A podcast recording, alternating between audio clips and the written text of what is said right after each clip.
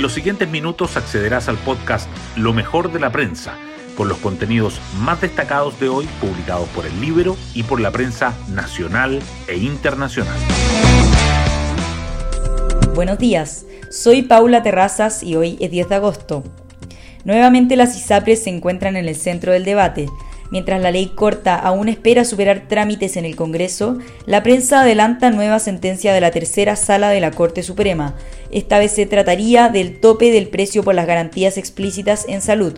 Implicaría devolución de dineros y sería de carácter general, es decir, para todos los afiliados, independientes si recurrieron a la justicia termina por poner la lápida y será la caída del sistema completo, dicen expertos. En paralelo, el caso convenios sigue con nuevas aristas y la acusación constitucional contra el ministro Jackson suma apoyos. Hoy destacamos de la prensa.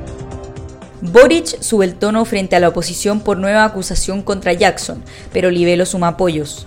El presidente llamó a la derecha a sincerar si la acusación constitucional contra el ministro de Desarrollo Social no es más que otra excusa para trabar eventuales acuerdos. Sin embargo, la acción anunciada por republicanos y respaldada por Chile Vamos ha sumado apoyos del Partido de la Gente y del Centro Demócrata Unido. En tal escenario, algunas voces oficialistas abogan por la salida de Jackson del gabinete. Convenios. Marcela aclara que no hubo flexibilización en 2023 y compromete mayores exigencias. El ministro de Hacienda y la directora de Presupuestos expusieron ante el Senado en medio de las críticas opositoras por los cambios al erario de 2023 que habrían facilitado los traspasos a fundaciones. Ambos descartaron tal versión y subrayaron que la mayoría de los convenios investigados se firmaron en 2022. Anunciaron que habrá mayores exigencias en presupuestos de 2024. Comité Penal del CDE decidirá hoy si se querella por traspasos a fundaciones. La instancia encabezada por María Inés Horvitz se pronunciará sobre la interposición de cinco querellas por el caso convenios. Por otra parte, parlamentarios critican inoperancia del Consejo de Auditoría Interna. Además, la Fiscalía concreta nuevas diligencias de investigación y la PDI detiene al presidente de la corporación Kimun. En la portada del libro destacamos detenido de caso convenios, defendió públicamente a Celestino Córdoba, condenado por crimen de los Luxinger Macay.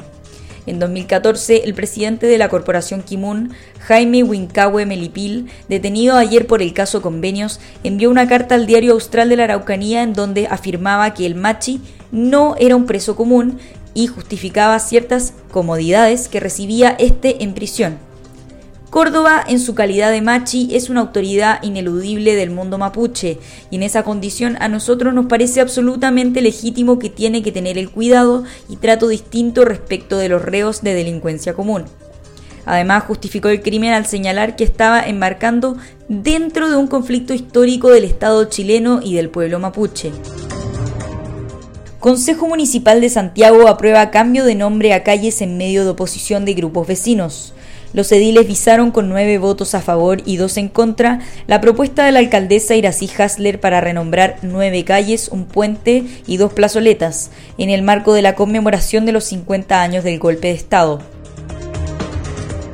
PC y Frente Amplio le quitan piso a la ley de usurpaciones y retoman críticas a agenda de seguridad. Casi dos tercios de los diputados de Apruebo Dignidad votaron en contra de la norma, aprobada en general con 89 votos a favor, 43 en contra y 3 abstenciones. La ministra Toa reclamó por cambios hechos en la Comisión de Seguridad. Línea 9 del metro se habilitará de forma escalonada y estará totalmente lista en 2023.